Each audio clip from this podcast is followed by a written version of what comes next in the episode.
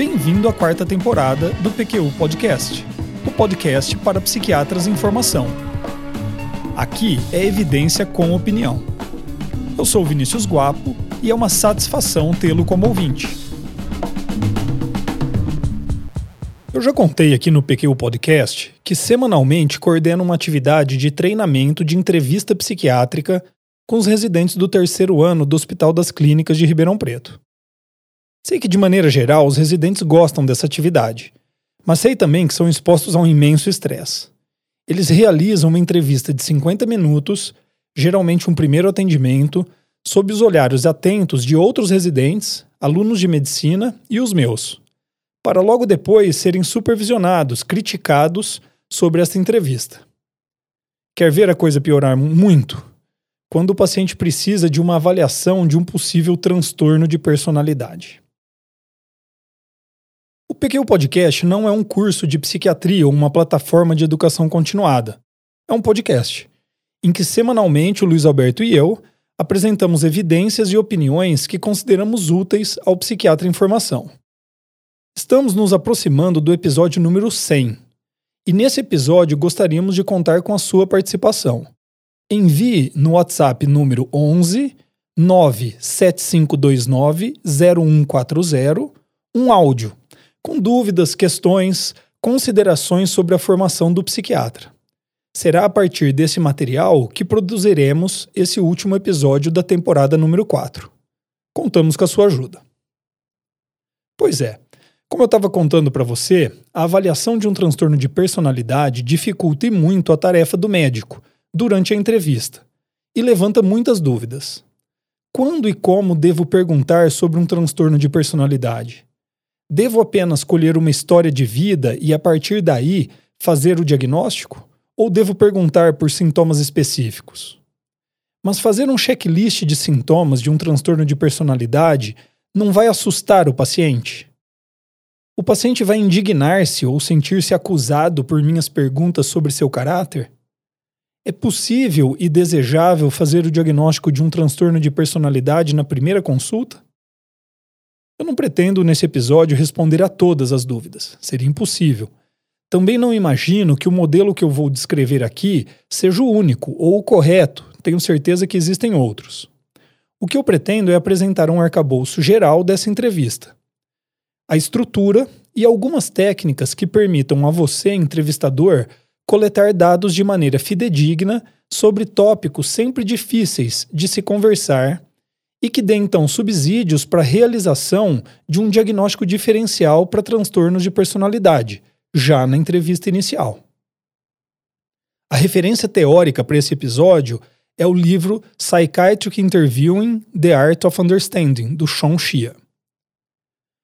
Habilidades básicas de entrevista, como a capacidade de estruturar de maneira organizada uma coleta de dados, ou mesmo técnicas específicas para fortalecer a aliança terapêutica, são valiosas ao entrevistar um paciente com transtorno de personalidade, mas não serão discutidas nesse episódio. Se você procurar no feed do PQ Podcast, vai encontrar vários episódios sobre estes assuntos. O primeiro passo para conduzir uma boa entrevista diagnóstica na busca de um transtorno de personalidade é saber o que é um transtorno de personalidade. Bastante óbvio, não é? Sim, mas observando entrevistas e supervisionando diagnósticos de maneira direta, semanalmente, percebo que existe uma grande heterogeneidade no conceito que cada residente tem sobre transtorno de personalidade. Esse é um problema. Quer ver como? Às vezes, quando o tédio começa a se instalar nas minhas filhas, Giovanna e Luísa, proponho a seguinte brincadeira para elas. Ó, oh, eu tô pensando em um animal que com frequência aparece aqui em casa. Apontem ele para mim. Elas saem disparada e pronto, a coruja. Eu digo não. O animal que eu tô pensando tem uma cor clara. A Giovanna aponta o quero-quero, a Luísa siriema.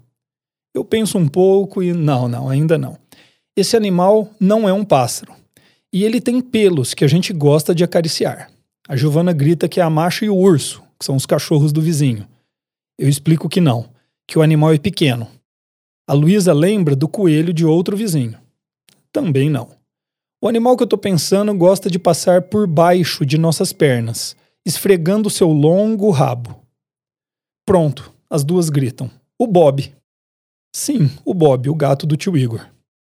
Pois é, se desde o início eu houvesse dito que pensava em um animal que não é um pássaro, que tem pelos, que nós gostamos de acariciar, tem cor clara e que gosta de roçar nossas pernas, ficaria fácil, mas para elas, sem graça. Mas em uma entrevista psiquiátrica, o que não tem graça alguma é procurar por algo que você nem sabe com clareza o que é.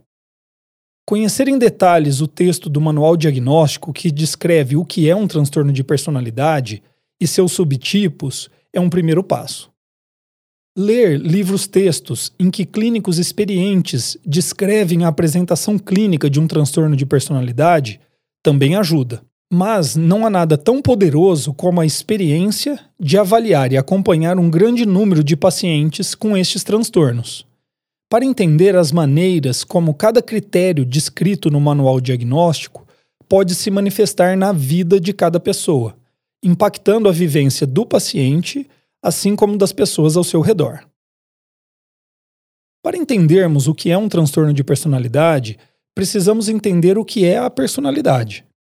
O conceito é complexo, a literatura imensa, mas de maneira bastante simplificada, a personalidade é o conjunto de ferramentas que temos para lidar com as experiências da vida.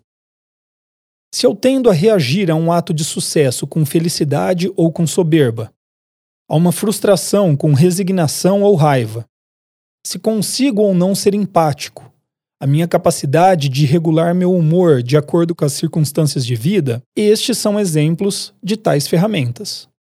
O conjunto dessas ferramentas é a nossa personalidade.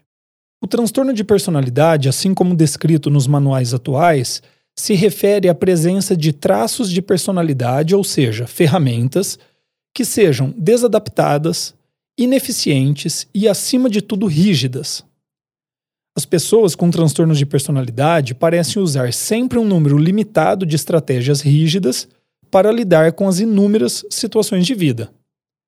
Martelos são excelentes ferramentas para fixar pregos. Se você começa a utilizá-los para prender parafusos, soldar fios e para todas as outras necessidades em sua oficina, eu diria que você tem um transtorno de personalidade. Ou seja, sua caixa de ferramentas é incompleta ou você não sabe lidar com muitas das ferramentas disponíveis e usa sistematicamente as mesmas para todas as situações. Entendeu? E agora vem uma característica dos transtornos de personalidade importante para nós entrevistadores, porque tem implicação direta na coleta de dados durante a entrevista. O transtorno de personalidade tem como característica manifestar-se inicialmente ao final da adolescência ou início da juventude e manter-se estável por muitos anos. É, portanto, um diagnóstico histórico, para usar o termo empregado pelo próprio Xia. Um erro muito comum é identificar um comportamento atual, às vezes durante a própria entrevista, e usar isto como critério definitivo para o diagnóstico de um transtorno de personalidade. O paciente foi confrontador, ou a paciente pareceu dramática. E isso é tudo que o médico tem para embasar sua proposta de diagnóstico de um transtorno de personalidade, narcisista ou histriônico, por exemplo. A esse respeito, a professora Cristina Delbem costuma repetir para os residentes e alunos que passam pela unidade de emergência. Abre aspas para ela. Vocês devem embasar seus diagnósticos muito mais naquilo que vocês escutam do que naquilo que vocês veem. Fecha aspas. Observem sim atentamente seus pacientes. Isso vai direcionar e complementar a história que está acolhendo. Mas é o que eles e seus familiares te contam que vai te ajudar na confecção de um diagnóstico consistente. Durante uma entrevista, os sinais e sintomas apresentados pelo paciente, eles devem ser vistos como pistas da existência de um transtorno de personalidade e sinalizam a necessidade de uma investigação mais detalhada. O entrevistador deve estar atento aos comportamentos e o estilo de interação de um paciente, assim como suas queixas e o relato que faz de seus problemas. Estas são fontes diagnósticas oferecidas espontaneamente pelo paciente, sem que o entrevistador procure ativamente por elas. e que direcionam o raciocínio clínico não apenas para a presença de um diagnóstico de transtorno de personalidade, mas como para subtipos a serem investigados. Seria impossível listar todos estes sinais e sintomas, e como eles são apenas pistas, podem ter significados diferentes para pacientes diferentes. Ainda assim, aí vão alguns exemplos. O paciente faz um comentário, algo cáustico, sobre o entrevistador ou sobre a entrevista, geralmente logo no início da entrevista. Eu nunca me esqueço de um paciente que, logo que se sentou em meu consultório, sem nem mesmo me dar um tempo para que eu me sentasse, disse: Sua secretária me disse que vocês não aceitam pagamento com cartão de crédito. Eu disse para ela que vocês parecem estar no século passado. Outro exemplo, manifestações de intimidade exageradas e precipitadas. Eu já realizei entrevistas que, antes mesmo de terminar a fase de abertura, o paciente estava me chamando pelo apelido Vini. Vestes exóticas ou, no mínimo, exageradas para a ocasião de uma consulta médica devem ser notadas. Tentativas de controlar o entrevistador e a entrevista, chegando a estratégias com intuito claramente manipulador. Um paciente se apresenta ali bastante fragilizado, falando baixo, quase que sem energia. Diz que nem os familiares nem os médicos que o atenderam no passado tiveram a empatia necessária para entender suas necessidades. Para então, logo em seguida, solicitar a prescrição de uma medicação de uso controlado e não indicado para o seu caso. Outro exemplo, uma história de automutilação ou comportamento suicida recorrente. E um último exemplo, o relato de busca por perfeccionismo exagerado, ou ainda uma tendência a cobrar demais de si mesmo, assim como de outras pessoas seja no desempenho no trabalho ou na esfera ética e moral. Como eu disse antes, esses são exemplos de dicas oferecidas espontaneamente pelo paciente, seja durante a fase de abertura da entrevista ou durante a investigação de algum outro campo diagnóstico. Portanto, são informações que o médico atento pode coletar sem gastar nenhum minuto a mais de seus preciosos 50 minutos de uma entrevista inicial. Mas você pode sim, e muitas vezes deve, buscar ativamente por esses sinais e sintomas, com perguntas de sondagem. Essa estratégia de entrevista pode trazer dúvidas e desconforto para alguns médicos. Eles têm a expectativa de que poderiam apenas conversar longamente com seus pacientes sobre suas vidas e que isso seria suficiente para, ao final, embasar um diagnóstico sobre sua personalidade. Na melhor das hipóteses, isso levaria a uma demora muito grande, talvez quatro ou cinco consultas para um diagnóstico. E quatro ou cinco consultas de atraso em um diagnóstico que poderia ser feito na primeira consulta pode significar um grande prejuízo no tratamento do paciente. Mas eu digo mais: para muitos pacientes, nem mesmo dispondo de muito tempo, esta seria uma estratégia eficiente. Eu vou dar alguns exemplos de perguntas de sondagem para transtornos de personalidade específicos.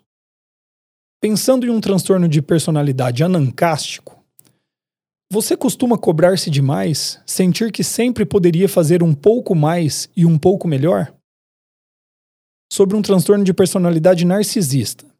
No seu dia a dia, se uma pessoa discorda de você ou pega no seu pé, você tende a rapidamente colocá-la no seu devido lugar? No caso do transtorno de personalidade borderline, a situação é sempre mais delicada. As seguintes perguntas podem ser úteis. Na sua história de vida, você sente que com frequência as pessoas que você admirava muito acabam por te decepcionar, te abandonar? Ou ainda, quando você tem sentimentos ruins, sente que se machucar, se cortar, pode ser uma alternativa para diminuir a dor mental? Outro exemplo, você se acha uma pessoa impulsiva no sentido de fazer coisas, reagir antes de pensar e depois até se arrepender do que fez?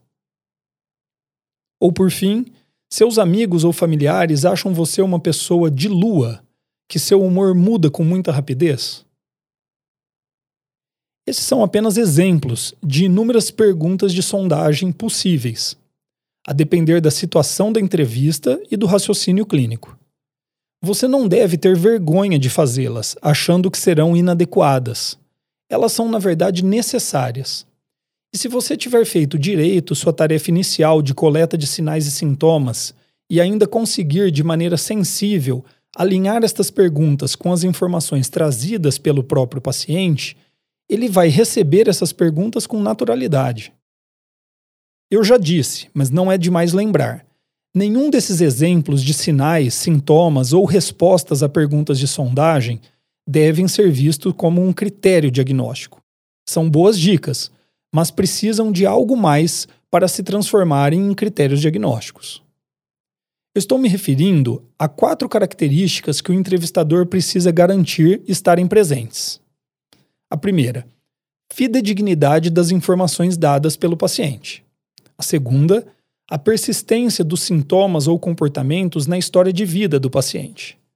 A terceira, clareza de que os sintomas ou comportamentos não sejam estado dependentes ou contexto dependente. E quarta, a garantia de que tais sintomas ou comportamentos sejam graves o suficiente para serem considerados um critério diagnóstico. Quem já esteve diante de tal tarefa sabe que não é nada fácil. Felizmente, existem algumas estratégias e técnicas que podem lhe ajudar. A estratégia mais importante para aumentar a fidedignidade das informações colhidas, por ser, digamos assim, genérica e permear toda a entrevista, é fortalecer e manter boa aliança terapêutica. Frases empáticas, apreciação positiva incondicional, genuinidade clínica, demonstração de, de expertise, técnicas de generalização e normalização, entre outras, são todas técnicas que aumentam o engajamento do paciente à entrevista e diminuem a vergonha ou culpa sobre a ocorrência de sintomas muitas vezes reprováveis na visão do próprio paciente. Esses recursos são úteis durante toda a entrevista, mas particularmente quando resolvemos nos aprofundar na investigação de um transtorno de personalidade. Outro ponto importante é evitar uma expansão da investigação que tome o formato de um checklist de sintomas. Para isso, o entrevistador precisa ser flexível. Uma vez dentro do campo de avaliação de um transtorno de personalidade, permitir, quando necessário e dentro de alguns limites, divagações por parte do paciente ansioso ou claramente resistente. Além de estar atento também a oportunidades para abordar assuntos relevantes de maneira natural e harmônica. Harmônica ali é o relato do paciente. Outro ponto. Técnicas para verificar a persistência histórica dos sintomas também são muito úteis. Muitas das perguntas feitas ao paciente durante a investigação de um possível diagnóstico de transtorno de personalidade deve começar com: Desde sua adolescência, você sente que? Ou, olhando retrospectivamente para a sua vida, desde o ensino médio até os dias de hoje, é possível dizer que. Quando você não inicia as perguntas dessa maneira, sempre pode, em algum momento da investigação, usar frases para focar o paciente em um determinado período de tempo. Por exemplo, esta característica que você acabou de me descrever, as pessoas reconhecem em você desde a juventude? Você pode ainda também optar por, ao iniciar a investigação de um transtorno de personalidade, explicar para o paciente que está em busca de características e padrões de comportamento que o acompanham desde sempre em sua vida e então a cada nova pergunta lembrá-lo disso, de maneira rápida. Você ainda vai precisar também de estratégias para descartar que os sintomas que estão sendo explorados sejam dependentes de um estado ou circunstância específica, e portanto não ligados à personalidade do paciente. Episódios depressivos ou maníacos, assim como situações de vida muito peculiares como o envolvimento em um relacionamento muito problemático, podem ser geradores de sintomas que se assemelham àqueles de um transtorno de personalidade, mas que são dependentes deste estado e, portanto, passageiros. As estratégias já descritas para a investigação de persistência histórica dos sintomas ajudam, mas você pode ser mais específico e perguntar algo como: No ano passado, quando você não se sentia deprimida como agora, episódios de impulsividade e ataques de raiva também eram comuns? Ou é inegável que ataques de ciúme e brigas estão atrapalhando muito seu namoro. Isso acontecia em outros relacionamentos que você teve no passado? Por último, mas não menos importantes, são as técnicas para averiguação da gravidade dos sintomas. Nenhum transtorno de personalidade pode ser diagnosticado apenas pela ocorrência de algumas de suas características. A gravidade, a rigidez, o impacto na funcionalidade do paciente são elementos essenciais nessa avaliação. Apesar dessa tarefa poder parecer complexa e demorada, técnica e estratégia podem torná-la possível, ainda em uma primeira entrevista. Sean Shia, em seu livro, dá o seguinte exemplo. Você pergunta a um paciente se ele se considera perfeccionista. Caso sua resposta seja quem me dera, pelo contrário, eu já perdi foi muitas oportunidades por ser considerado desleixado, pronto, não resta muita dúvida. Mas e se a resposta for sim, ou ainda, ah, acho que não? Seria um erro assumir que a autoavaliação do paciente seja suficiente para identificar um critério diagnóstico. A saída para este impasse é o entendimento de que, se o perfeccionismo de uma pessoa é verdadeiramente patológico, ele levará a uma série de situações de vida típicas de quem é dominado por um perfeccionismo exagerado. Estou falando aqui de epifenômenos. A técnica utilizada para identificar a gravidade dos sintomas é a busca por epifenômenos, que pode ser considerado um tipo especial de incidente comportamental Estratégia essa já descrita em outros episódios do PQ Podcast.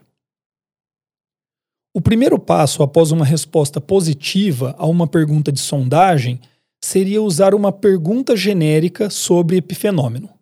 Do tipo: Por que você diz com tanta certeza que é perfeccionista? Ou ainda, me explica melhor, dê um exemplo de seu perfeccionismo. O segredo desse passo é ser pouco diretivo, avaliar se, da experiência pessoal do paciente, ele consegue dar exemplos convincentes de um traço patológico.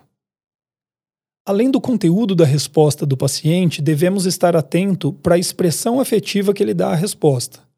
Muitas vezes, o tom de certeza, ou mesmo a capacidade de rir de si mesmo na hora de descrever o sintoma, é suficiente para me convencer. Caso mesmo após uma pergunta genérica sobre epifenômeno você ainda tenha dúvidas, é hora de uma pergunta específica sobre epifenômeno. Perguntar sobre experiências que são comumente epifenômenos, de traços patológicos de personalidade. Você tem dificuldades para terminar projetos a tempo por sempre querer que estejam perfeitos? Ou pessoas em seu trabalho já apontaram seu perfeccionismo como um problema na hora de executar suas tarefas? Ou ainda, na sua família, você é conhecido como o chato, por sempre se ater a detalhes da organização ou limpeza da casa, por exemplo? Um alerta. Durante todo o episódio, tentei dar exemplos de intervenções para ilustrar cada técnica. É evidente que esses exemplos são estereotipados e engessados um entrevistador habilidoso vai encontrar maneiras de intervir em harmonia com seu estilo de discurso e sua linguagem. Com isto termino esse episódio, em que procurei delinear estratégias de investigação de transtornos de personalidade, que podem ajudar você, entrevistador diligente, a se tornar mais eficiente na coleta de informações confiáveis e elucidativas. Com esta técnica, espero que ao final dos 7 a 12 minutos pertinentes a tal investigação em uma entrevista de 50 minutos, você possa chegar a um diagnóstico definitivo de um transtorno de personalidade. Ou, na pior das hipóteses, avançar nessa direção. Espero que tenham gostado. Acesse nossa página no Facebook. Lá você vai ficar por dentro de tudo o que acontece no PQU Podcast visite nosso site www.pqpodcast.com.br. Nele estão disponíveis todos os episódios já publicados, com as respectivas referências, organizados por data, autor e sessão. O PQU Podcast agradece sua atenção.